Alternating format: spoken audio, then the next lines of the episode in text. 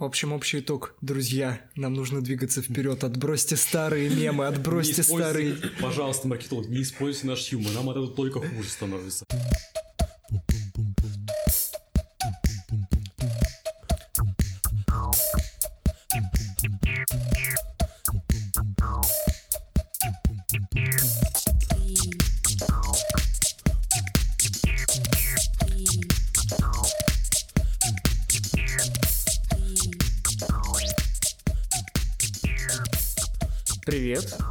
Вами подкаст «Ни о чем». Меня зовут Даня. А, меня зовут Аня, и сегодня с нами в подкасте Валера Привет. и Федя. Привет, привет. Вы не обращайте внимания, что звук все три подкаста разный, потому что мы записываем в разных местах и на разную аппаратуру. Так уж сложилось, мы такие подкастеры-путешественники. Но я думаю, мы сразу перейдем к теме нашего подкаста без всяких смешинок. Да, и воспоминаний о прошлых подкастах. Да, зачем больше двух раз это делать? Вообще, мне кажется, мы можем каждый подкаст вспоминать, что было. Да, потому что я и даже сейчас могу какие-то рассказать. неудачные моменты. Да, потому что они, мне кажется, будут постоянно. К примеру, как мы половину подкаста вырезали в прошлый раз. Или как мы уже пытаемся раз в пятый записать этот подкаст. Да. Так, в общем, тема у нас вроде бы с одной стороны смешная, потому что мы выбрали тему чувства юмора и смех как явление. Но, скорее всего, будет не очень смешной подкаст, потому что мы подготовились довольно серьезно. Ну что, приступим? Наверное, надо начать с того, как исторически появился смех. Хотелось бы начать с того, когда он появился, потому что появился он довольно давно. То, что мы сейчас называем смехом, появилось примерно от 5 до 7 миллионов лет назад. Но тогда это не было чем-то приятным для наших предков, потому что смех тогда был каким-то сигналом угрозы, потому что смеялись наши предки тогда, когда они встречали группу приматов, которая, в общем-то, была им врагами. Смеялись. Да, и они издавали, Кек. да, и они издавали звуки, которые сейчас мы бы назвали смехом, хотя на самом деле ничего приятного в этом не было. И второй а, момент, когда смеялись а, наши предки, это был, когда они играли. Когда пытались пощекотать, когда пытались бороться понарошку, потому что а, в эти моменты они учились настоящим столкновениями с другими приматами, но при этом а, это было Это была симуляция реальных явлений, которые да, то есть происходят они в пытались жизни. понарошку поразить самые чувствительные а, места нашего тела. То есть это живот, шея, бока. Бока, да.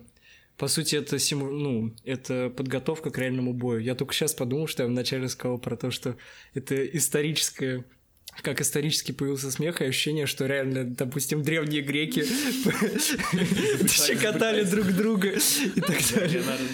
И что Ну, это раньше они смеялись, там, допустим, древние римляне, одна армия на другую шла, и они смеялись друг на друга. Ну и да, и стоит отметить, что сопровождает смех улыбка, но в те времена это был, в общем-то, боевой оскал. И сейчас, если мы попытаемся улыбнуться какому-то дикому существу, он совершенно не воспримет это как что-то приятное, а будет поймет, что это символ агрессии. Да, даже обезьяны так реагируют на улыбку. Я даже видел, по-моему, если я не ошибаюсь, в зоопарках на некоторых э, этих, на некоторых вольерах пишут, что типа, Улыбаться да, да, запрещено? что рядом с, рядом с обезьянами лучше не улыбаться, потому что они это расценивают как оскал. Ну и такой маленький факт, что смеяться могут а, люди, некоторые виды приматов, и, что самое интересное, мыши. Но мыши, мне кажется, это связано с тем, что, допустим, все социальные эксперименты ставятся на мышах. И У на них- крысах, кстати, которые да, тоже крысы, умеют мыши. смеяться. По сути, это можно назвать животными, которые похожи на нас с социальной точки зрения. Ну, соответственно, еще достаточно интересная тема, то, что, в принципе, юмор это как странное достаточно явление, и мы расцениваем юмор э, и приравниваем его, отождествляем, соответственно, с болью и плачем, потому что, допустим, даже, э, потому что, допустим, даже э, исследования МРТ, э, которые проводятся учеными, э, когда провоцируют либо смех, либо, допустим, болевые какие-то ощущения, то э, на, соответственно, на компьютере можно э, увидеть э, то, что э, задействованы абсолютно те же самые участки мозга, что и, что и в плаче, что и в смехе. Да, ну, по сути, происходят те же самые процессы во время смеха. активны те же самые участки мозга, когда мы Ну да, да, смеемся, да, да. и когда мы плачем, и когда мы испуганы. Допустим, у нас происходит непроизвольное... Как? Сокращение диафрагмы. Да, да, Да, Да, есть спасибо. с точки зрения эволюции, с точки зрения вообще э, логики, это довольно странное явление, потому что происходит какое-то странное сокращение диафрагмы. Мы скалимся, а у нас сокращается 15 мимических мышц. И мы довольно странные, с- издаем довольно странные звуки, правильно? Знаешь, что странно? Посчитывать, сколько мышц задействовано в смехе. Странно, но все же имеет смысл. Какой? Сказать, насколько это странное и сложное явление. Нет, просто они должны, мне кажется, ученые, которые этим занимались, они пытались оправдать, что им нужно продлить э, финансирование, и они решили просто по-быстрому посчитать, сколько мышц задействуется во время смеха. Также хочется отметить, что смех это достаточно социальное явление. А, Наверняка кто-то из вас замечал, что в компании смеяться гораздо веселее и интереснее, чем когда ты сидишь в одиночку. Да и в принципе в одиночку иногда не получается посмеяться. То есть, ну, ты как-то просто улыбнешься такой, ну да, прикольный мем. А в одиночной камере вообще не посмеешься. Знаете еще, когда тяжело смеяться, когда записываешь подкаст? Да. Вообще тяжело говорить. Да, смех это социальное явление. Я хорошо рассказать не смогу этот пример, но Валера, я думаю, хорошо расскажет. Да, это касается заразности смеха. Был такой случай в Танзании в 82 году.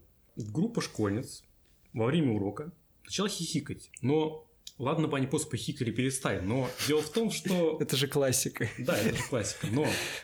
Дело в том, что во время их смеха начал смеяться весь класс. После этого начала смеяться вся школа. Но самое интересное, что когда эти школьницы и школьники пошли домой, уже целую неделю после этого смеялась все деревни вокруг. Все деревни смеялись. Плакали, да. Так вот интересно, как они узнали, где был очаг смеха? Суть в том, что смех, у него есть две причины, скажем так, Да, два, свойства смеха. В общем, да, есть две причины. Одна, одна причина это когнитивная, когда мы слышим какую-то шутку, и нам от этого смешно. Но есть также еще и эффективная. Ну, не обязательно э, видим шутку, может произойти что-то смешное. Может человек упасть, поскользнуться на какой-то корке банановой, и нам смешно от этого. Но есть еще эффективный. Это когда мы смеемся не потому, что там мы услышали какую-то шутку, а когда просто рядом с нами кто-то смеется. И это провоцирует смех. Ну, действительно, разные вещи провоцируют смех. И по-разному человек их воспринимает. Ну, мне реально интересно, как работает то, что человек начинает смеяться только от того, что другой человек смеется. Вот это вот социальный фактор э, смеха. Допустим, можно сравнить с э, как человек зевает. Есть же, что человек один зевает, и другому человеку хочется зевнуть. То же самое есть, допустим, получается обратная ситуация. Если человек зевает, то это может спровоцировать обезьяну зевнуть вместе с ним. А знаешь, мне кажется, здесь все же не смысл не в том, что зевота похожи в плане заразности, а в том, что, опять же, история. Почему обезьяны издавали эти звуки с- смеха? Когда они видели какую-то агрессию со стороны других обезьян. Нужно было передать эту эмоцию, во-первых. Во-вторых, нужно было передать информацию о том, что мы атакованы. Как лучше всего передать? С помощью какого-то громкого звука? Да. Как раз тоже можно заметить, что смех – это практически единственная положительная эмоция, которая сопровождается звуками. В общем, даже скорее единственное, потому что если мы возьмем другие эмоции, которые сопровождаются каким-то звуком, это плач, это страх. И, как мы уже сказали до этого, а, одни и те же а, участки мозга в этот момент Активны. активны, да. То есть, так можно сказать, что и смех, и испуг, и страх, они взаимосвязаны, они очень похожи друг на друга. Но как раз, по сути, то, что в момент испытывает, когда человек, человек или животное испытывает данные эмоции, они издают какой-то конкретный звук, это и есть та связь, почему данная эмоция, она является социальной. Мы через звук пытаемся показать своим соплеменникам, своему социуму то, что мы испытываем какую-то конкретную эмоцию. Допустим, почему мы плачем? Это же способ призвать э, своих соплеменников, своих Да, друзей помощь. Да, чтобы они как-то взаимодействовали, помогли тебе. Вот еще я вспомнил вещь, которую хотелось бы обсудить. Это истерический смех. Тоже почему смех не такая однозначная штука. Есть же такой феномен, как истерический смех. Да, Люди могут... здесь, э, здесь, в общем, э, смех не, не для того, чтобы мы почувствовали какую-то приятную эмоцию, правильно? Здесь смех для того, чтобы мы э, произошла какая-то разгрузка эмоциональная. Потому что часто мы можем засмеяться тогда, когда на самом деле никого, ничего смешного не произошло. И этот смех просто помогает нам справиться с какой-то ситуацией. Ну да, допустим, когда человек падает. Когда человек падает, да, то есть ничего смешного не произошло, человеку больно.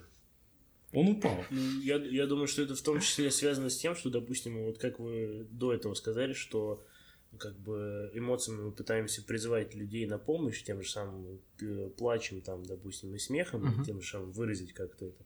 Ну и, соответственно, мне кажется, что истерический смех связан с тем, что человек, допустим, не получил этой, допустим, помощи от своих соплеменников, Кстати, там, еще может кого-то. Быть.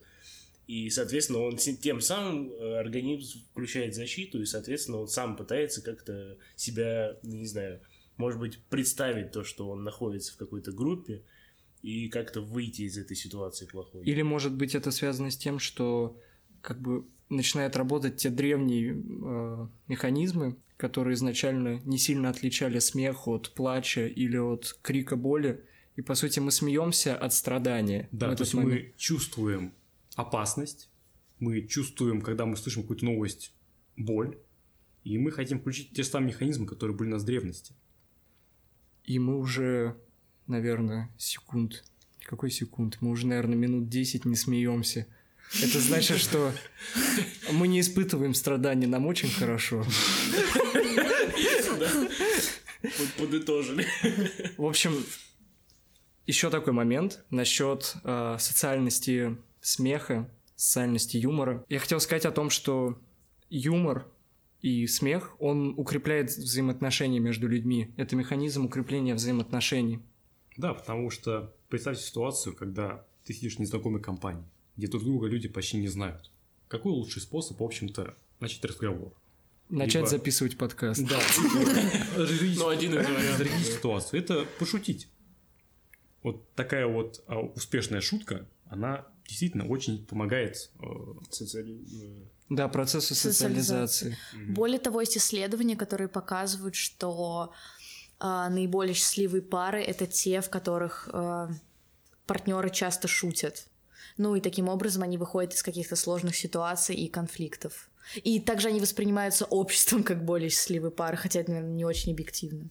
Кстати говоря, возможно, насчет пар, возможно, это такая вещь, что можно какую-то претензию к своему партнеру или к своему другу выразить, ну, вообще в взаимоотношениях выразить в форме шутки, и она не будет звучать оскорбительно.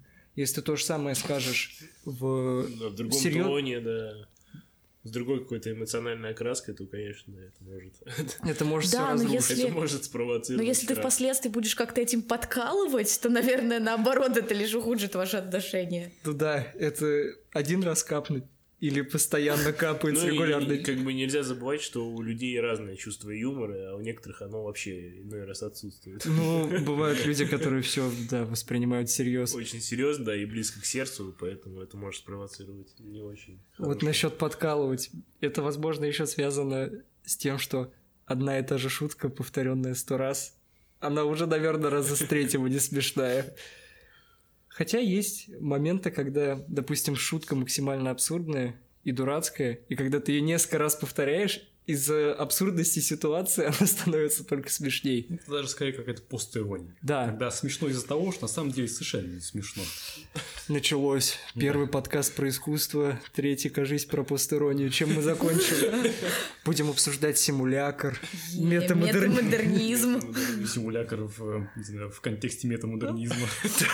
Ну и мне кажется, что довольно интересно, как вообще происходило хронология юмора, вообще как ну, все это исторически происходило. То есть сначала действительно люди как-то обращали внимание, наверное, больше на какие-то жизненные ситуации, там, допустим, какой-то объект или что-то, допустим, человек сделал, а с течением времени это вот все начало превращаться не пойми во что. Да, то есть изначально, допустим, было смешно, что человек падает, Или... Это да, это Хотя кто самое- знает, мы не были тогда.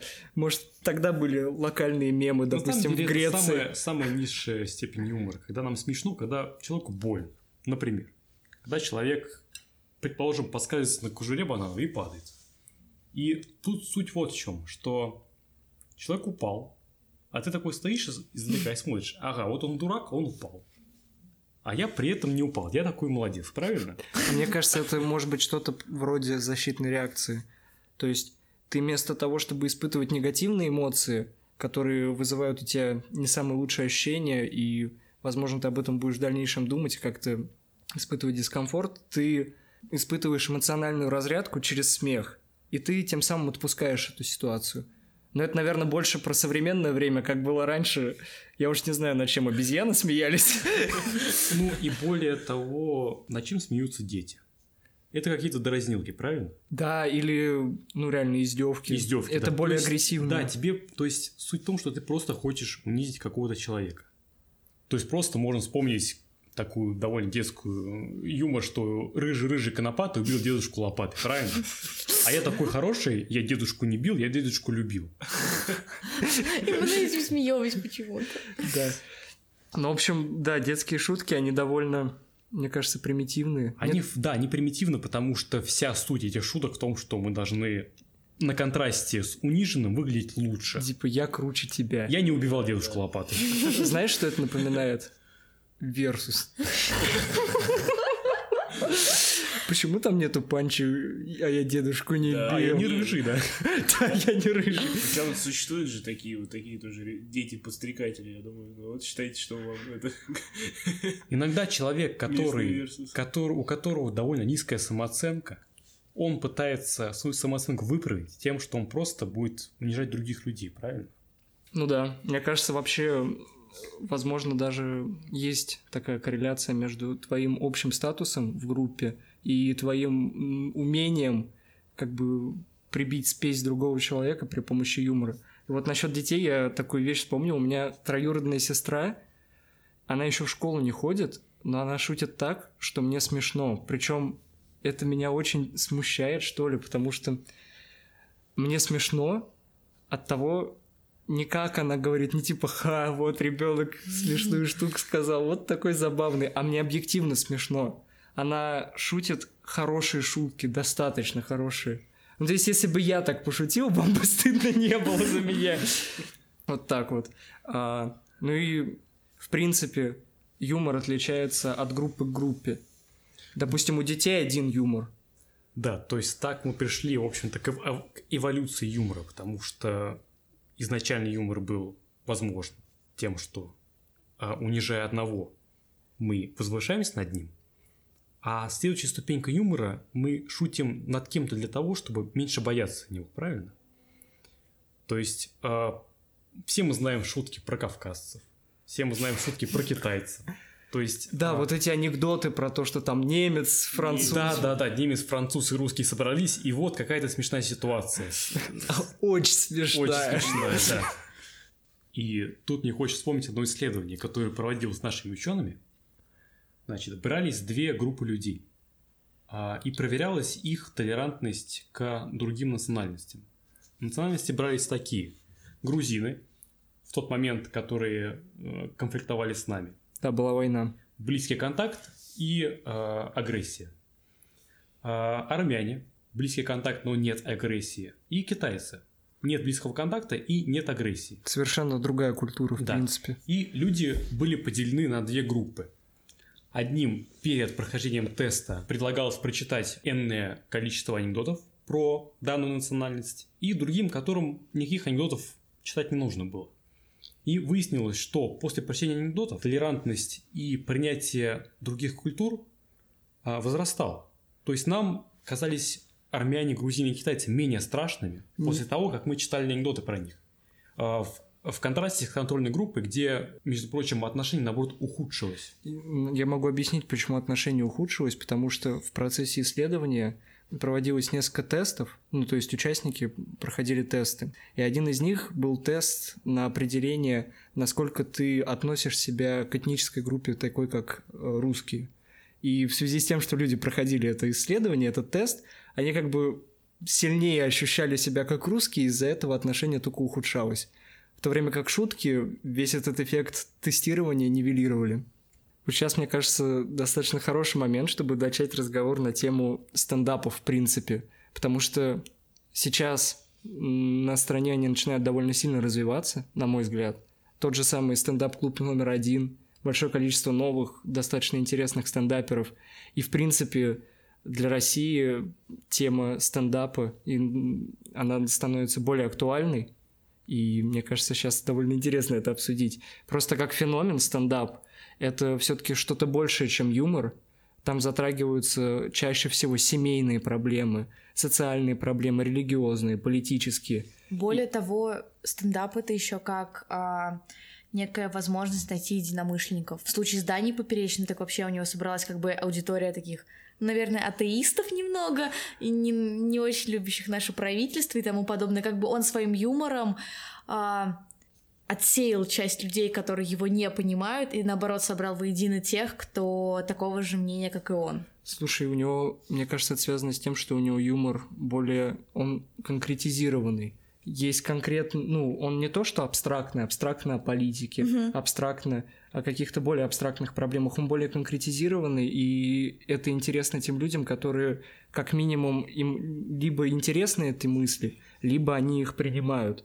В другом случае ты просто не сможешь над этим смеяться. Вот и та же самая вещь о том, что в основном большинство самых известных стендаперов далеко не самые сме- смешные, не самые, не самые веселые и добрые люди в реальности, и у них довольно трагические судьбы. Да, тут мы подошли к, немножко вернуться назад к тому, что иногда юмор, он э, существует для того, чтобы мы могли преодолеть наши какие-то страхи, наши какие-то болезненные ощущения, потому что действительно, если вспомнить самых знаменитых и веселых комиков, в жизни они на самом деле довольно депрессивные и, может быть, даже скучные личности. К примеру, у Билли Мюррея, который в основном играет комедийные роли, а, современники отзывались так, что он на самом деле довольно депрессивная и даже временами неприятная личность. Я думаю, что вот, допустим, про стендаперов, а, если в этом ключе говорить, они в основном шутят про свои личные проблемы, с чем они лично столкнулись. И чаще всего именно поэтому это смешно, потому что это правда. Но это страшная правда, и если ее преподнести как шутку, от этого она становится на самом деле смешной. Вот мне почему-то хочется поговорить про интервью Дудя вместе, как вы... С Русланом Белым? Да, Руслан Белый. А, там он Дутин его спрашивал, что он считает по поводу поперечного, какое у него мнение по поводу поперечного. И тот сказал, что он не комик, он провокатор, что все его стендапы, по сути, просто какие-то яркие высказывания, и поэтому это запоминается. Вот у вас какое мнение по этому поводу? Я, к сожалению, не смотрел а, интервью Дудя у Руслана Белого, но да, в принципе, юмор может быть не только для того, чтобы э, человек сам мог дистанцироваться от своих проблем, но для того, чтобы затронуть какие-то струны души у других людей. Да, потому вот большинство э, популярных известных стендаперов, они все-таки пытались какие-то идеи продвинуть через свой стендап. Ну, вот тот Джош, же... Джош Карлин. Да. Ну, вот тот же Поперечный, а, когда он рассказывал о правительстве, он очень часто упоминал Милонова, с которым у него был конфликт. То есть он именно на своем опыте это раскрывал. Потому что это, это его реально трогало, и он как бы был в этой ситуации. Я думаю, что эти шутки появились из реального страха. Да, в том-то это вообще, дело. Это вообще это не смешно, ситуация. по сути. Его, ну, реально могли посадить. Либо мы тут смотрели недавно стендап Александра Долгополова, его, так сказать, конфликтом с деревней Дырбышки. Дербышки, попрошу. Дербышки, да. Не хочу, я не хочу обидеть. Э, Пожалуйста, осторожнее, мы уже знаем, какие люди. Вообще-то... Очень серьезные люди это не деревня. А. Это поселок городского, городского типа. типа. Да, это довольно забавная ситуация. И это действительно смешно. Хотя, в принципе, для того человека, который шутит, шутки здесь нет, потому что он действительно столкнулся с ситуацией, когда ему угрожают. Ну, как раз именно из-за того, что он а, шутит на эти темы, он пытается как бы уйти, возможно, от какого-то негатива и Здесь- принять эту ситуацию такой, здесь- какая она есть. Здесь вопрос вот в чем, почему людям, которые не сталкиваются с этой, с этим, с этой проблемой, смешно. Почему нам смешно слушать про деревню Дербышкина, несмотря на то, что за название довольно смешное. Возможно, это то же самое, как смеяться над тем, что человек упал. То Ну, есть, принципе, да, да. человека преследует над какой-то... абсо- Хотя тут скорее абсурдность ситуации. Ситуация реально абсолютно абсурдна. И- Ты помнишь, он просто пересказывал те шутки, которые он сказал. Это же... Это... Это даже... Это настолько дебильный и примитивный юмор, что я не знаю, как на это можно обидеться. Это то же самое, что я сейчас тебе скажу. Ты дурак. И потом вся твоя семья за мной гоняться будет. Слушайте, но тем не менее никто, по-моему, не смеялся над ам, ситуацией Мэдисона с шуткой про Коран. Потому что, не знаю, это была более, более серьезная угроза. Это была более серьезная угроза, и у него была действительно угроза того, что его посадят за эти шутки. Да. То есть Да. тут все же Ну, у раз- Поперечного с Милоновым было то же самое, его могли засадить. Но это тоже смешно не было. Да нет, почему? Может быть, тут то же самое, что когда шутка, она носит... э, Она идет по отношению к не совсем явной угрозе, она воспринимается легче. Когда идет уже явная угроза, ну, допустим, когда на тебя бежит медведь, ты не будешь такой шутить на эту тему, ха, на меня медведь бежит. Вот это забавно. Так- Но, в принципе, Нет, про, медведя- потом ты уже будешь наверняка шутить. про медведя мы шутим. Вот, Про медведя насчет- мы шутим. насчет того, что потом ты будешь об этом шутить. Это как раз тот момент, э, учё- ну, ученые и, в принципе, все, что связано с психологией, люди из этих сфер, они говорят о том, что когда человек начинает шутить на ту тему, которая раньше его заставляла испытывать мучения, страдания, когда он сам начинает шутить на эту тему, это является одним из сигналов о том, что человек смог избавиться от этих проблем. Но на самом деле тут еще есть обратная сторона, когда человек изначально шутит про то, какая у него проблема, он пытается дистанцироваться и сказать, что нет, у меня этой проблемы нет. Когда человек шутит про то, что про наркоманию в начале, что он наркоман, то на самом деле проблема в том, что он пытается как раз и дистанцироваться от этой проблемы и сказать, что нет, у меня этой проблемы нет. Поэтому тут надо разделять шутки, которые происходят после излечения, и шутки, которые происходят во время самой проблемы. Вот, я как раз пока ты говорил, это вспомнил о том, что я хотел сказать, что есть такой способ. Вот мы говорили о том, что шутишь над другим, чтобы себя предвозвысить. Возвысить, да. Да, а есть способ, когда ты э, шутишь над собой, Чтобы Так, что- помочь другому человеку. Ты смотришь на себя со стороны, как бы в этот момент. И тебе кажется, что те проблемы, которые у тебя есть, они на самом деле такие уж и страшные. Потому что ты над этим посмеялся. И кажется, что проблема ушла. Я еще хотел, вот не- немножко не об этом говорю, а о том, что когда ты шутишь над собой, это как защитный механизм от того, чтобы над тобой дальше шутили. Допустим, если ты пошутишь на тему того, что ты тощий или толстый сам, то шутки от других людей, они будут уже звучать не так ярко и актуально, как человек сам над собой пошутил. Либо даже ты обрываешь. То есть, как бы другим людям уже смея... уже шутить над тобой нет смысла, потому что ты сам уже над собой пошутил. Да, ты такой сказал, да, я тощий, все, отстаньте. А, Более того, если ты реально начинаешь над собой шутить а, в какой-то определенной теме, ты обрываешь все остальные шутки. Ну, то есть ты даешь людям уже конкретную определенную ситуацию, над которой они могут с тобой шутить, и ты знаешь, что возможно, ну, они с малой Даешь долей русло, вероятности, русло, да, да. что они как бы пойдут куда-то дальше. Ты такой, все, чуваки, шутить над тем, что я тощий, но не над какими-то моими другими проблемами. И это тот сигнал от человека, что он говорит, меня эта тема не задевает. Он же сам может над этим пошутить. Он говорит, меня эта тема не задевает. Шутите сколько хотите. И люди такие, окей, тебя это не задевает, какой смысл шутить? Не, ну как бы в дружеской компании, да, в этом как раз и есть смысл. Мы же не стараемся задеть друг друга на самом деле. Возможно, стараемся. Не как бы... Неосознанно? Возможно, неосознанно, но стараемся это сделать на самом деле. Но я ду- Понимаешь, тут есть грань. Мы пытаемся друг друга задеть, но мы не пытаемся вызвать явный конфликт. Если ты будешь шутить на той теме, которая человека реально беспокоит серьезно, это приведет к конфликту. А ты же этого не хочешь. Ты хочешь превозвысить себя над другим человеком, но при этом, чтобы он не ушел из твоего круга общения.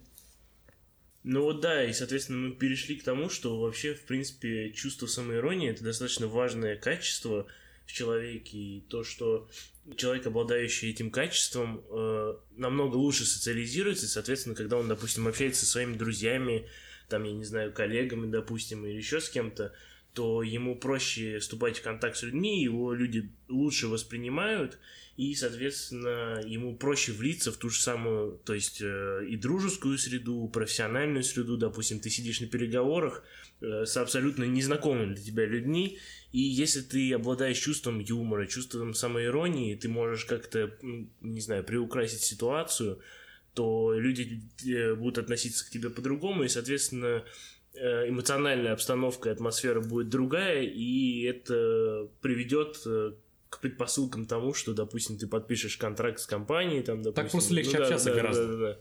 То же самое, это все о разрешении обстановки.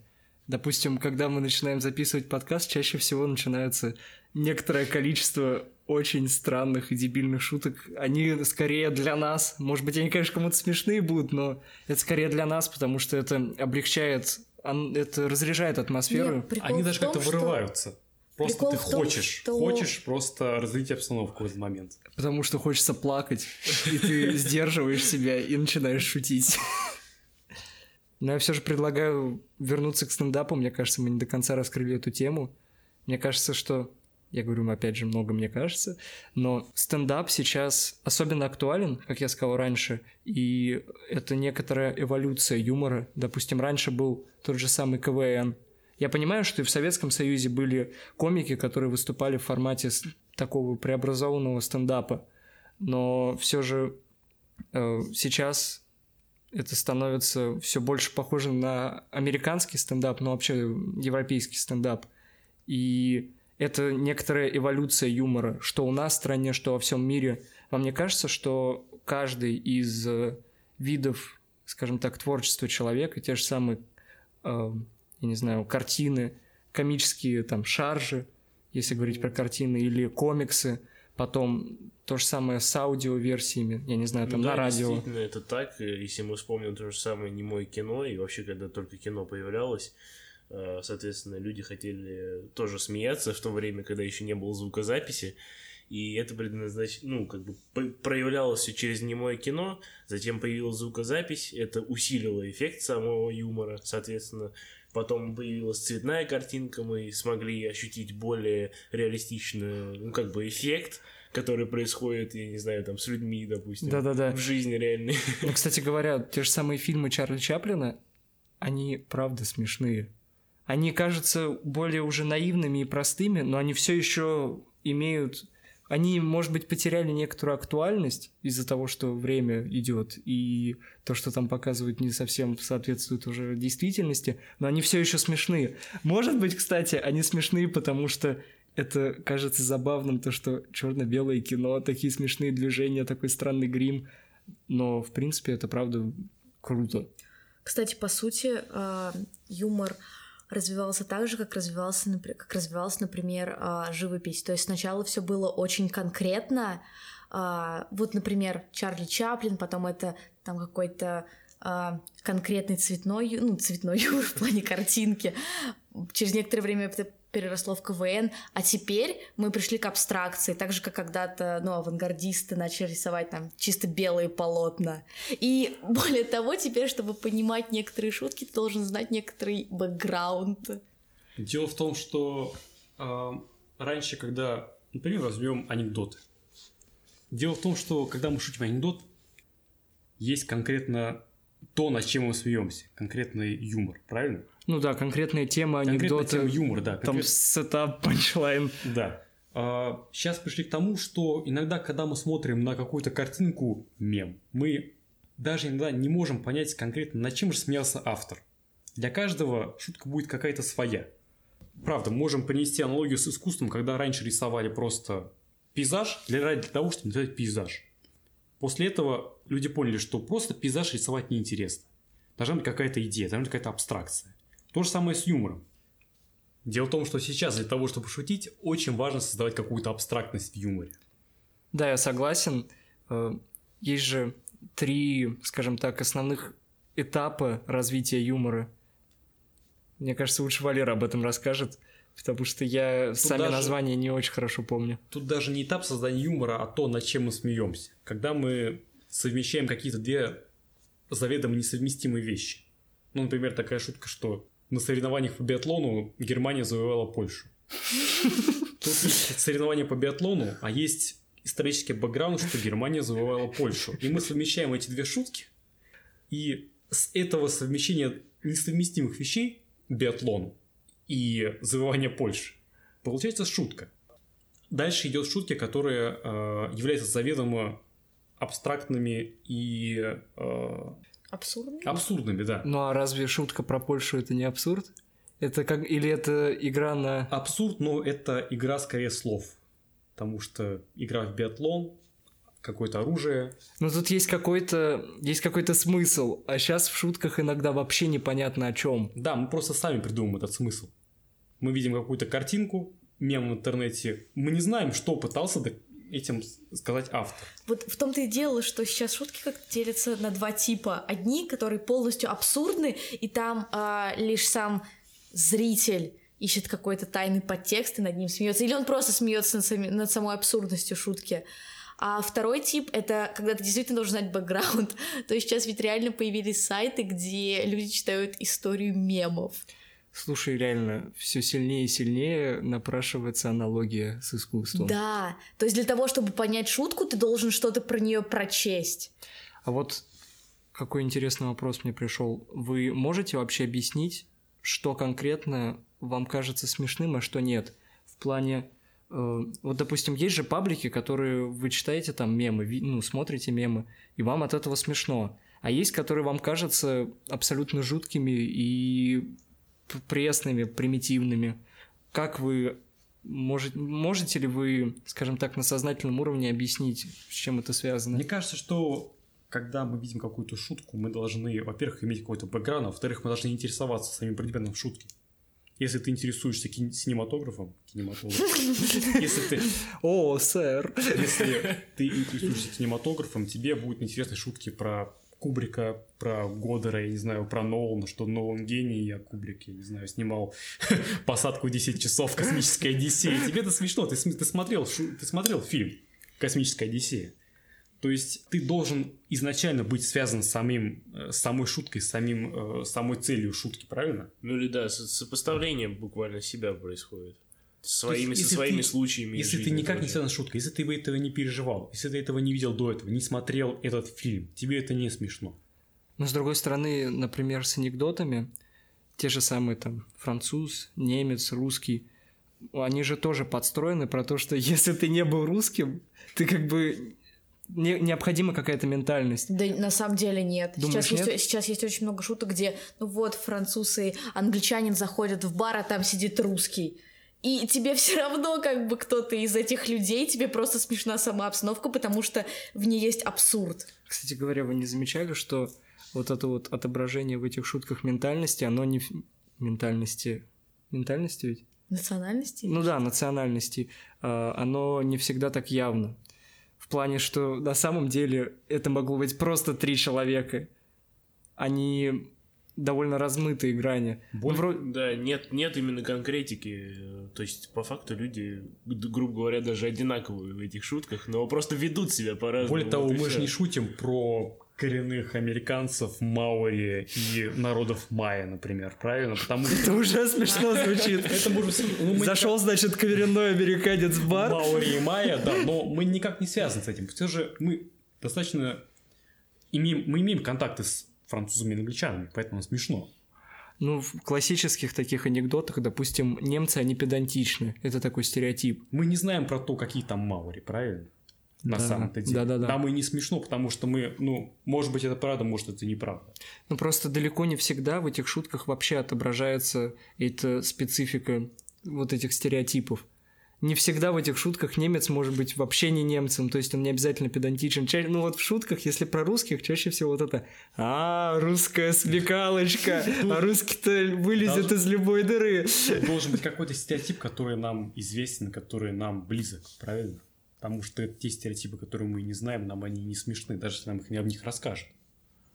Ну, да, это правда. Но есть, допустим, есть стереотипы, которые мы получаем просто из масс-медиа, скажем так. Мы не сталкивались, допустим, мы ведь напрямую не сталкивались с ментальностью афроамериканцев. Но, допустим, мы же можем понять шутки, в чем смысл э, той или иной шутки про афроамериканцев, просто потому что мы их много видели и понимаем, в чем соль. И большое количество на эту тему юмора, и большое количество на эту тему обсуждений, мы как бы в теме. Ладно, давайте вернемся все-таки к абстрактности шуток, потому что это более актуальная тема. Да, вот у меня зародилась такая вот идея-вопрос, наверное, э, вообще ко всем. Э, то, что мне кажется, что действительно сейчас абстрактность рождается за счет того, что шутки порождаются другими шутками. И вот этот вот бесконечный какой-то процесс и рождает вот эту абстрактность, абсурдность абсолютную. И поэтому зачастую люди сами не понимают, что происходит, ищут ответ в интернете, и вот это вот все вот снежным комом наваливается. Да, кстати, по сути, хорошим примером для этого будет, откуда произошло слово мемы, которое мы сейчас используем. Оно же изначально использовалось для вот этих вот лиц. Trollface, Pokerface, Мегуста. Да, потом, потом ведь это вот слово, оно стало каким-то зашкваром, потому что это обозначалось то, что на самом деле вообще нифига не смешно. Это слово стало зашкваром, как слово зашквар. Да, собственно говоря. Потом это слово как бы переродилось, потому что с помощью пост-иронии Пост-иронии. Пост-иронии. Это слово стало обозначать своего рода абсурдный юмор. И вот такой вид юмора, он распространился на в общем-то, все остальные шутки в интернете. Ну да, по сути, сначала начали делать такие ха, смотрите, какие глупые мемы. Допустим, тот мем, я надеюсь, можем, сможем его прикрепить, где картинки с как его, с вот этими вот мемами, там все затерто как-то страшно, вообще нет никакого текста, просто вот как классический мем, где четыре части, и вроде должен быть текст, там все превращено просто в какую-то кашу, как будто несколько мемов один на другой наложили, и это реально почему-то забавно. И вот, и после этого вот это вот, опять же, как Валера сказал, все это распространилось на все мемы, все, мем, понятие мемы распространилось на все мемы. Как это реально называется? Демотиваторы. На весь интернет-юмор. Да, на весь интернет-юмор. И... Ну вот, и у меня зародился еще такой вопрос. А вообще, что вы думаете о том, что произойдет с тем же самым мемом и, в принципе, с интернет-юмором в будущем? Э, потому что, допустим, мое мнение, либо произойдет э, резкий спад, и, допустим, ну, может быть, останется название э, мема и вообще интернет-юмора всецело, но и вот еще интересная тема достаточно, как вообще пожилые люди, ну и вообще, в принципе, допустим, другие компании, там вот все, вот это используют интернет-мемы. Вот что вы думаете? Вот можете какие-то примеры привести, например? Давай сначала про то, что произойдет с мемами в будущем. Они... Я думаю, что слово мем останется. Это уже как элемент понятия. Сейчас мемами называем весь интернет-юмор. Даже можно видео назвать мемом. Да, все что угодно. Да.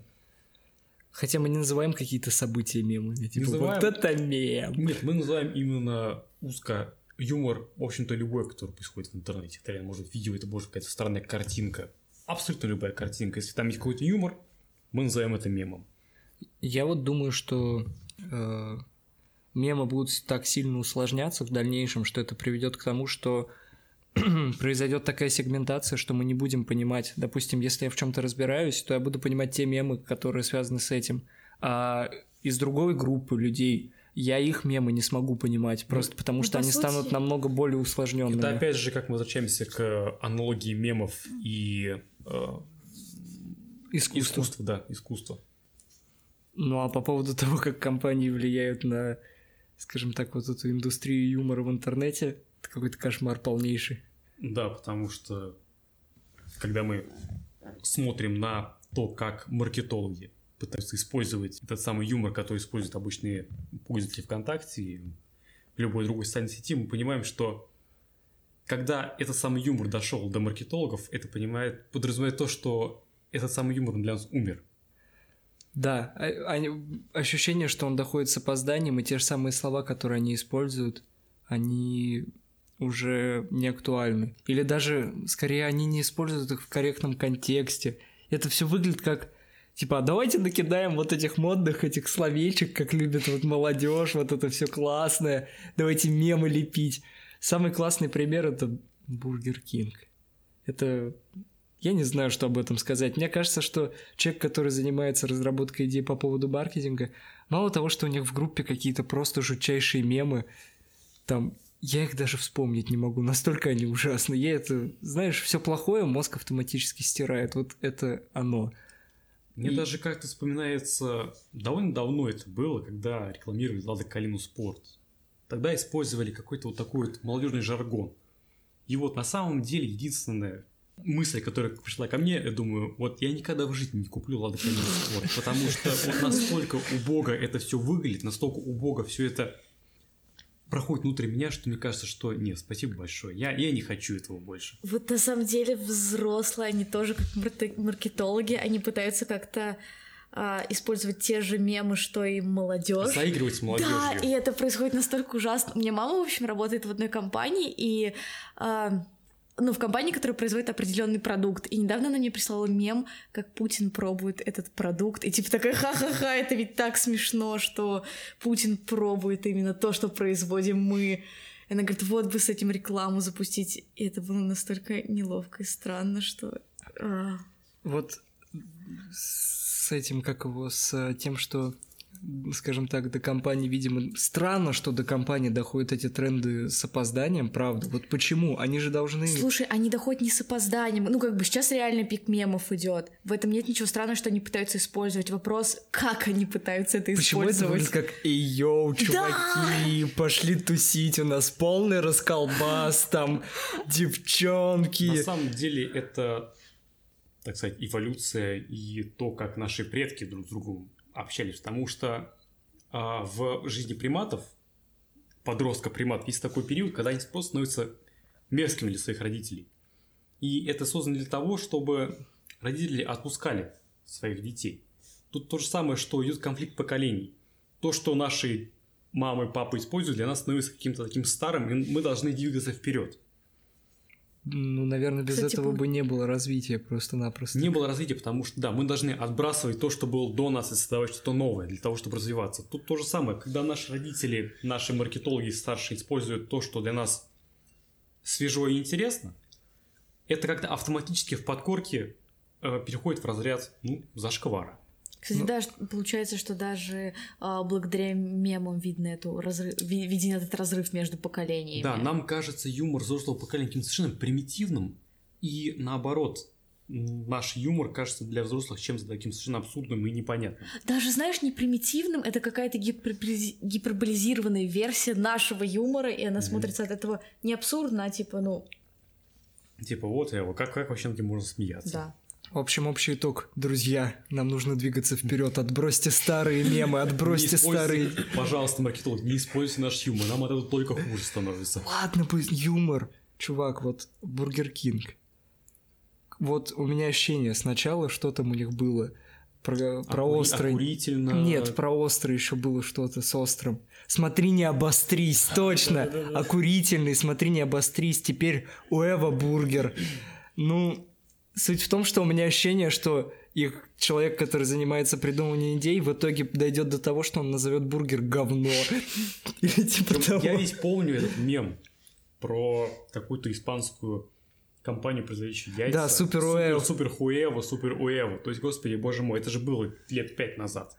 Да, но кто-то его нашел, видимо, в компании. Кто-то его нашел и решил такие, опа, это же то, что интересно детям. Давайте... Детям. Давайте... Это же супер Йоу, круто, правильно? У меня ощущение, что ну, они, в, кажется, они в одноклассниках сидят. Мне кажется, сейчас вся проблема в том, что как раз компании пытаются вот за счет именно того, что вот этого какого-то родительского инстинкта, такого вот именно в этих шутках или мемах, э, как бы, ну, как бы привлечь молодежь и более ничего. То есть они не пытаются развить это. Почему-то совершенно обычные приемы, которые до этого используют маркетологи, как-то воспринимаются гораздо лучше и приятнее, да. адекватнее. Почему-то, да, как вот именно обычные приемы. Может быть, это просто из-за того, что вот мы такое поколение, и именно это с нами резонирует. До этого, возможно, Нет. с предыдущими поколениями а, что-то другое резонировало. На самом деле это вот э, классика, что поколения друг друга не понимают, что вот у каждого поколения есть такое эгоцентрическое понятие, что вот мы пришли, чтобы спасти мир. То, что мы делаем, то, что у нас популярно, это то, что в действительности круто. А то, что было до нас, это все нужно отбросить, потому что это все ужасно. Это каждое поколение так считает, на самом Но деле. в итоге мы приходим к тому, что мы делаем все то же самое, что делали наши родители, такие, блин, где-то какого-то момента такой, мне это говорили. Страшно представить, что когда-то ведь мы такими же будем. Мы будем использовать юмор наших детей, будем- и наши дети будут думать, господи боже мой, заткнись, пожалуйста. Типа, дед, да ты со своими мемами, мем уже 20 лет никто это слово Уже не не существует этого, да? Пожалуйста, не влезь в наши, наши шутки, пожалуйста. Господи, уже все в VR-чате давно живут, зачем ты свои мемы на планшете показываешь? Нереально, просто все переселятся, в итоге все будут этими э, уганскими наклсами. Просто все. И все общение перейдет вот в цоканье. You know the way. Да-да-да. Это идеал. Show the way. Я... Давайте просто меня это... И заморозим, и пусть меня разморозят, когда это станет И вот реальностью. правда, если подумать, господи боже мой, что же смешно в Уганда Кнаклс, правильно? Вот что, в принципе, в ядре может быть смешно в плохо нарисованном Кнаклсе? Чувак, он Который- смешной. Он смешной, да, но если подумать, господи, что же там смешного? А не знаю, ну потому что мы знаем изначально, как выглядит Наклз. Хотя даже те, кто не знают, как он изначально выглядит, он выглядит смешно. Потому что, господи, а кто, кто из современного поколения в реальности играл в Соника? Не знаю, я играл. Ну, я играл хорошо, но нам уже старые, нам уже по 22 года, но взять... Неправда, мне, мне не 22 Взять года. 14-летних людей или 13, которые действительно используют этот юмор, ну как он для них-то может быть смешным? Не знаю, правда. Да куча вопросов. Почему вот тот мем, где затертые мемы старые, он смешной? Да тот же самый, господи, вот этот про Ижевск мем. Там, в общем, жаба между булками, как в бургере. С АК-47 нарисован там просто- сверху PNG в PNG формате. Еще с последовательностью Фибоначчи. Ну да, с золотым сечением поверх, типа, это идеальная картинка. И просто поверх ужасным э, шрифтом написано... Крабс, как он называется? Лобс- Лобстер, называется лобстер. Написано Ижевск. Жест, да. И как бы, в принципе, смешно ведь. Ну, отчасти. Я почему-то... Мне в последнее время он кажется все более и более забавным. Я не знаю почему. Он все более и более абсурдным для меня кажется. Не Я знаю. сначала, окей, Ижевск. Знаю, такой, у меня стоп, такой- Ижевск? У меня такое чувство, что вот этот мем Ижевск, он как черный квадрат Малевича в искусстве. Да, Типа вверх раз- авага- Каждый авангарда. раз открываешь что-то новое себя. Да. Думаешь, Знаешь, «М, он- его надо вешать в этом, как его, в углу выставки. Мома. Вот, да. Вот это Ижевск. Люди такие думают, «М, Оу, Ижевск. Кстати, интересно, когда-нибудь будут музеи мемов. А уже бы же был музей мемов. Да? Конечно. Новый Помню, герб как- когда города. я приехал сюда, недавно, в общем, а, помню, смотрел, всем, ну, всем показывал, что вот как, ну и как смешно, тут появился музей мемов. Да, помнишь, он висел, Да, реклама. Музей мемов, да, недавно музей мемов, Он музей или Нет, ну это- выставка? Либо выставка, либо музей. Это будет интересно через несколько лет, когда реально соберут такие значимые, значимые прям мемы. Просто хорошо. которые повлияли на, на, в общем на то, как мы воспринимаем юмор. Да. Ну хорошо, вот ты туда придешь, и там будет ждун. Как ты на это отреагируешь? Ты придешь туда своего ребенка, и смотри, какой смешной ждун. а? Давай начнем с того, что ждун. Пап- пап- пожалуйста, пойдем над этим смеялся в свое время, да? Причем самое веселое, что к тому возрасту ты сам будешь как ждун выглядеть. И Ты придешь ребенка, и ребенок скажет, пап, я хочу домой.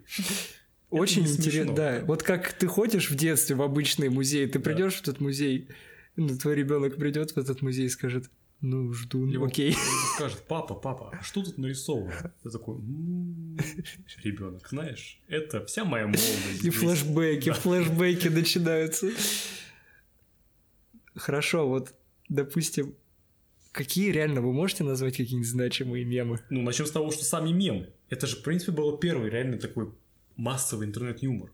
Вот эти вот Me gusta, либо Trollface. Да, Ну да, trollface ы это прям Poker face. До самое этого, начало. были, нет, до этого были демотиваторы. Самый первый юмор, который я, в принципе, знаю, это были демотиваторы. Сейчас, которые... У меня даже ВКонтакте была папочка с демотиватором. Это мой там guilty pleasure. Это Слушай, мое любимое, когда есть демотиватор, черная рамка, там И текст, там и в демотиваторе да, демотиватор. демотиватор, да. Это как будто диалог между авторами.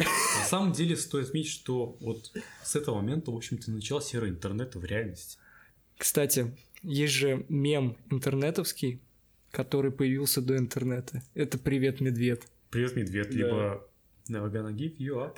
Да! Он же, кстати, он же связан с этим, как его, с GTA. Из GTA, да. Там суть в том, что когда все ждали, по-моему, GTA 3 или GTA San Andreas, один из людей выпустил под названием трейлер Да. этой игры просто этот клип. И с этого момента началось.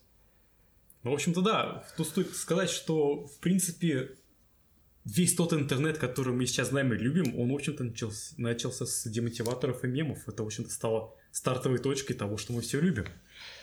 Хотя сейчас мы это даже смотреть не можем. Это такое переросло в... Из того, что мы реально смеялись над этим, в том, в... переросло в пост-иронию. Сейчас смешно из-за того, что вот нифига же не смешно на самом деле. Вот мне еще идея пришла. По сути, раньше, плюс-минус, была же такая тема, когда ты рассказываешь анекдот, который там вычитал или узнал. Друг другу анекдоты рассказывали. Мы же так не делаем. Типа ты пришел, ох, я такой анекдот Такой, прочитал. да. Мы же сейчас просто кидаем друг другу мемы. А, Смеемся чуть-чуть, и потом они уходят во своясь. Ты их никогда даже не вспомнишь. Сейчас, сейчас скорость, скорость того, что раньше мем или, господи, раньше анекдот мог ходить, мне кажется, годы, два, три, пусть как бы это бы оставалось актуальным. Сейчас ты мем, который ты кидаешь, он может изжить себя через, господи, через несколько дней. Слушайте, ну нет, есть такие мемы, которые ты достаточно часто используешь в повседневной жизни. Они должны быть более, они должны быть нейтральными. Знаешь, в России...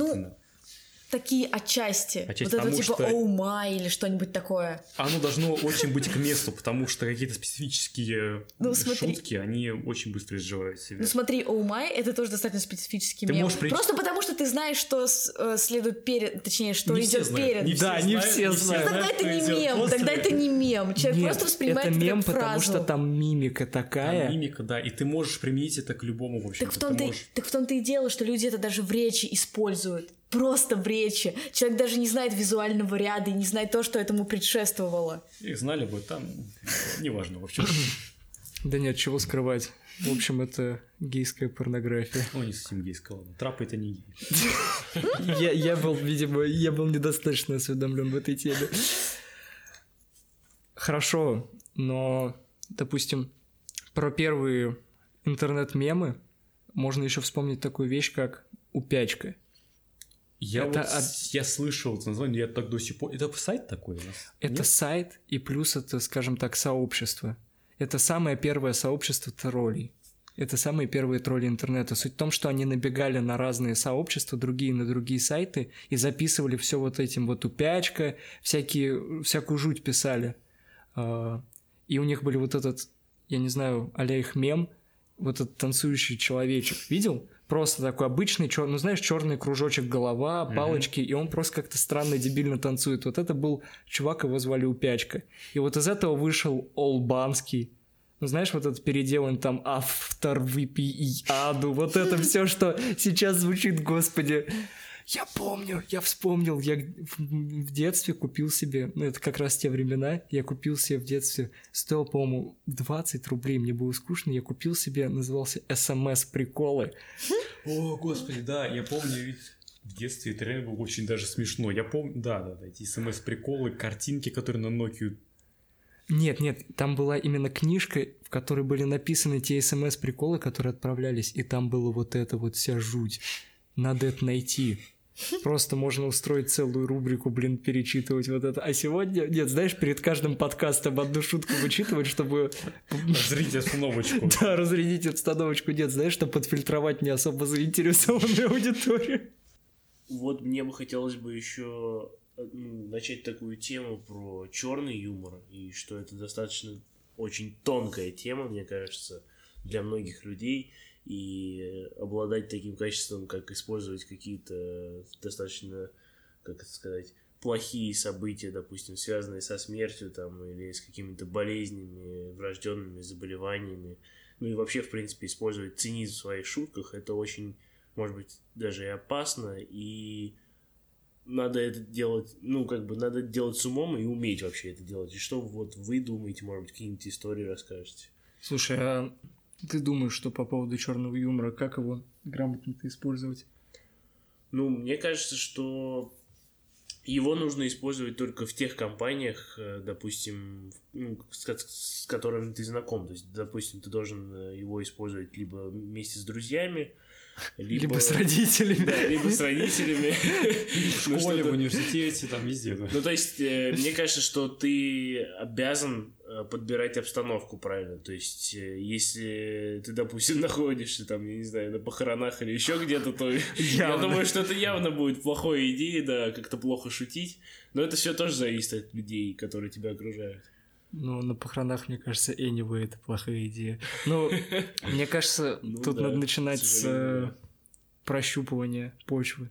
Аля, ты сначала шутишь какие-то абсолютно абстрактные шутки. Вообще это довольно сложно. Э, шутки, которые... По сути, шутки, которые никого не задевают, такого, наверное, даже нету. Это шутки, которые не задевают никого из присутствующих здесь. Скорее всего, это будут шутки, не связанные с политикой, с религией, с какой-то позицией. Ну, это, это тоже, тоже своего рода театр абсурда, и, ну, не знаю, честно. Потому что, то есть, ты можешь в том числе шутить про себя плохо. То есть, ты, допустим, используешь какие-то совершенно негативные моменты про себя. То есть, не именно какие-то плохие истории, которые могут случиться у каждого, а ты, допустим, шутишь про какую-нибудь свою смерть или что-то в этом роде. И это весьма Бывает очень ли... остро восприниматься может. Бывает ли вообще такой юмор, который не задевает вообще никого? Я вот не могу такое представить, чтобы юмор был такой, что он не может обидеть никого. Юмор, Но... в принципе, он что-то высмеивает. Ну вот тот мем, где мемы затертые, кого он будет задевать? Или мем про Ижевск. Плохо видишь. Я сам в очках, да, меня, может быть, чуть заденет. Ты такой, я, я не понимаю, мем, тут все затерто. Да нет, на самом деле, даже если взять а, какой-нибудь юмор с КВН или с уральских пельменей, ну, кого он может задевать объективно? Они пытаются шутить на максимально нейтральной... Нейтральные темы. И иногда это выходит, как бы над этим люди смеются. Но все равно КВН сейчас вообще не очень. Ну, при... Не торт, так сказать. А хорошо, а так сказать, Comedy Club. Не, Comedy Club, в принципе, он состоит из высмеивания чего-то. Либо себя, либо каких-то других вещей. Но нет, Comedy Club это не вариант. Нет, это высмеивание чего-то, но просто оно не такое грубое. Ты это обыгрываешь. Мне кажется, что Comedy Club это вот, грубо говоря, вот как ребята из школы или института выросли, и вот им нравится просто действительно до сих пор издеваться, но по-взрослому и с использованием, допустим, тоже каких-то жизненных ситуаций именно взрослых. И это они преподносят в зал, и это как бы весело. Ну, и все, в общем-то, ребята с Comedy Club это бывшие ребята из КВН. Ну, КВН. Да, поэтому, в общем-то, это, наверное, эволюционирующий юмор из КВН. У меня лично такой апогей, единственное обобщение всего Comedy Club, Comedy Club, Comedy Club, это такой, знаешь, крик Гарика Бульдога Харламова. Вот что-то такое. Это единственное описательное, что можно придумать про Comedy Club. Да, вообще не всего юмора Comedy Club, да. Или какие-то песни. Вот я сейчас вспоминаю, это же в школе реально было... Да нет, это было реально смешно почему-то. Когда вот эти песни там про Новый год, что там подарки, игрушки, трали-вали и огромный-огромный ман, как-то манда-манда-манда-манда-мандарин. Вот такая была песня. Это же, ну это же плохо. Ну как бы в детстве, да, хорошо. Песни про девушку, которая чихнула, у нее разлетелось хлебало, там вот это, расхлебало, там вот это все. Ну, не знаю. ну, это все же из, опять же, продолжая тему школьного, школьного юмора, когда над кем-то смеемся, правильно? Да. Ну, да. отчасти, да, да, даже не отчасти, это действительно так и есть. Только это переросло в такую более взрослую версию. Игру, да, можно так сказать даже. А вот им реально, вот я, такой вопрос, они до сих пор реально сами шутки интересно пишут? Я думаю, маловероятно. Ну, допустим... Ну, они же там по, по идее друг другу шутки пишут. Да, они вроде как должны, они вроде как вместе работают. Да, да, да, то есть они обрабатывают это несколько раз. Ну, вообще, кстати, мне кажется, на этой ноте можно вообще перейти к тому, что, допустим, вот как э, состыкуется юмор родителей, допустим, и детей. То есть вообще как это переходит, может быть, от родителей к детям. И, ну, что-то в этом роде. Что вы думаете об этом? Эту тему лучше всего начать с того, что я не идеал. Ну и... И все мы не идеалы. Нет, нет, я не идеал. Ну и ты не батя на шутка. Вот это вот. Ну да, да, да, да. Не знаю. Иногда бывает... Я не знаю как. Иногда все хорошо. Если ты в, в общем потоке, ты как-то понимаешь эти шутки, то да, оно у тебя хорошо идет. И опять же, это от чувства юмора зависит. Но все равно есть какое-то, что взрослое поколение не пошутит на те темы, которые, допустим, сейчас используют. Это все-таки другой, общий контекст другой. Они не пошутят, потому что они в этом не варятся. Все же обычно взрослые все же обитают в одноклассниках, где юмор совершенно другой. Ну, смотря кто. Реально, это зависит от того... Честно, то говорить о том, что все там взрослые, они сидят в одноклассниках, это такой сомнительный момент. Но, кстати говоря, у вас нет ощущения, что Инстаграм все больше становится похож на одноклассники? Честно скажу, я понятия не имею, потому что я там вообще не сижу, я даже не зарегистрирован, поэтому тут я сказать ничего не могу. Нет, я как бы тоже не зарегистрирован, но общее представление у меня есть. И реально... Ну, то, что там шлака полно, это точно. Да, вот такого же рода шлака, Да, с да, таким да. же ш- юмором. И при том просто там еще так сделано, что ты, скорее всего, обязательно его посмотришь. То есть ты краем глаза его увидишь, но ты как бы пролистывая его все равно увидишь. Ты не сможешь выбрать какой-то определенный контент. Ну, только если какие-нибудь, допустим, группы в тех же самых инстаграмах тоже бывает, зарождаются. Не знаю, вообще Инстаграм в принципе подходит для того, чтобы туда размещать юмор. Ну да, да, да. Это вполне удобно даже, можно так сказать. Реально? Ну да, это действительно удобно. Ну, с моей точки зрения, потому что вот иногда я в большей степени даже контент смотрю из Инстаграма даже больше, нежели просто даже фотографии. Потому что, ну, фотографии как бы интересно смотреть, но зачастую, ну, как бы фотографии, Фотографии. фотографии, да. Ну, красивые, красивые. Можно лайк поставить, а можно не поставить. А про- они же в основном в формате видео. Да, Юмор. да, в основном видео. Ну там же вроде и мемы тоже постят в виде Там картинок. мемы есть, но они такие, то есть там тоже вот маркетологи местные А придумывают. Странно, почему вообще зачем постить их в Инстаграме? Возможно, охват? Охват. И какие-то... Там же Инстаграм, это же, это же от Фейсбука. Сейчас купи, куплен Фейсбук, правильно? Да. И алгоритмы в Инстаграме, возможно, они похожи на Фейсбук. У Фейсбука гораздо больше охват, чем ВКонтакте. Потому что там просто другие алгоритмы. Да, там, ну, кстати говоря, с последними обновлениями Фейс- э, ВКонтакте пытается все ближе приблизиться к Фейсбуку. Появилась вот эта страничка, где тебе рекомендуют. Но всё. ты можешь от этого ограничиться все же. Вполне. Да, в- если взять в- Facebook, ты от этого даже не можешь ограничиться. Ты будешь смотреть то, что нравится твоим друзьям. То, что они лайкают, то, что они выкладывают, ты от этого даже не дистанцируешься. Да, и чтобы отменить регулярные адские уведомления, нужно залезать в самые глубины настроек. Которые просто понять невозможно. Вот, Вот. допустим, вот тоже насчет того, что почему-то компании, ну не почему-то, очевидно, почему компании специально засовывают изменения настроек в самые глубины, вот то, что им невыгодно менять. Вот хороший пример, я хотел буквально на днях, у меня снова появились, знаешь, когда ты печатаешь в гугле запрос, и он снизу фиолетовым показывает твои Мгм. прошлые запросы. А я не хочу их видеть, свои прошлые, потому что Даня вчерашний, он какую-то хрень вводил, ну вообще жуть. Я вбираю как, и там все вопросы, которые я уже знаю, там как сделать это, как сделать то, мне это уже не актуально. И в настройках я смог только удалить старые. Раньше я смог найти, как отключить в принципе, чтобы эти фиолетовые штуки не появлялись. А сейчас они все равно начали вдруг после обновления появляться, и я не знаю, как их выключить. Это жуть какая-то.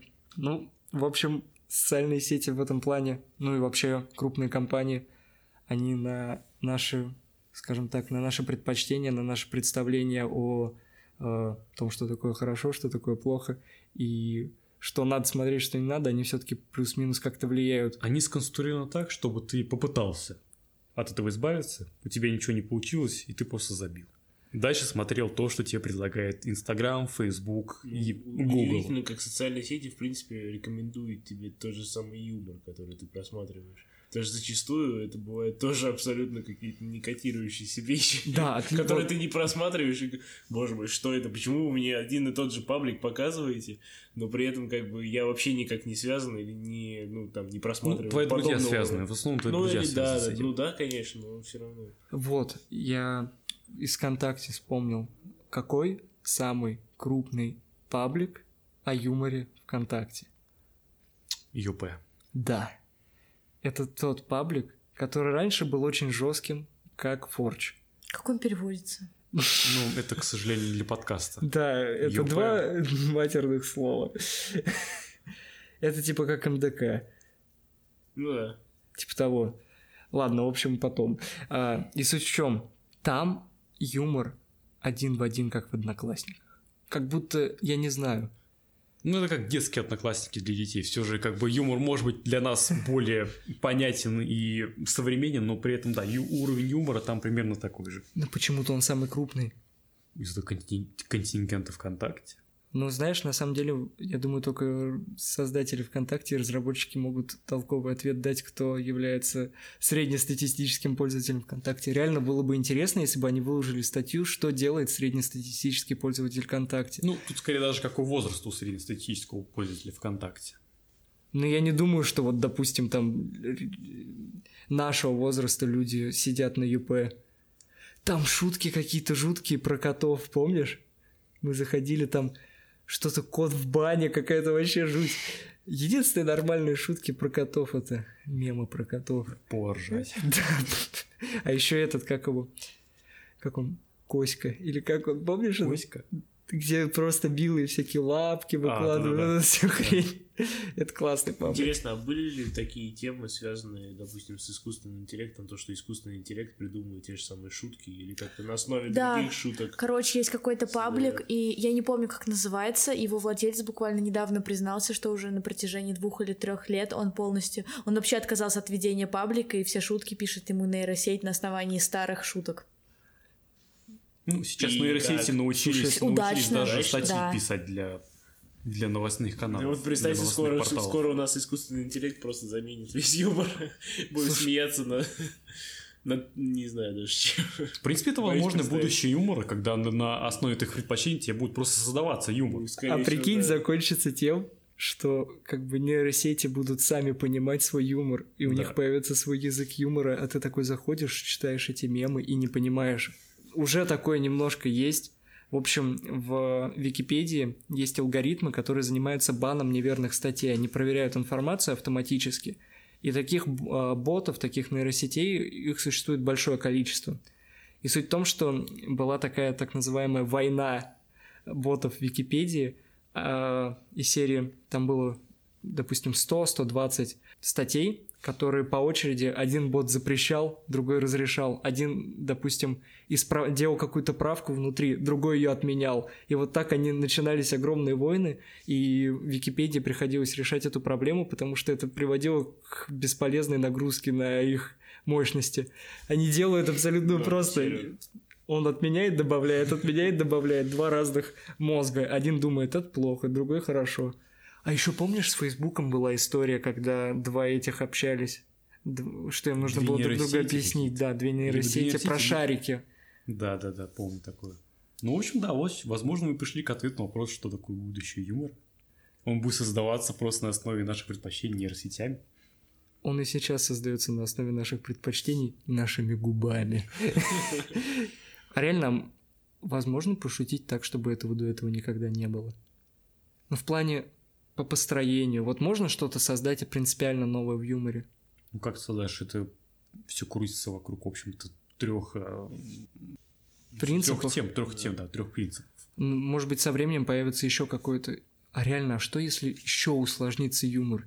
И будут люди просто сидеть и смеяться. Просто, опять же, хотя нет, это все же абсурдность про те мемы, которые мы говорим. Это же все же абсурдность, правильно? Да, все об абсурдности. И все, что, можно придумать еще более абсурдным, чем абсурдность, правильно? Абсурдная абсурдность. Ну, это уже, да, масло масло. Это будет э, пост-пост-ирония.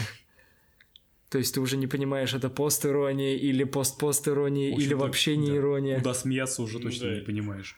Да. Порочный круг. Ладно, я думаю, на этом можно заканчивать. В принципе, мы обсудили все, что хотели. Я думаю, эта тема вполне исчерпана. И я лично очень доволен данным подкастом. Спасибо всем. Пока-пока. Пока. Все, до встречи. くだ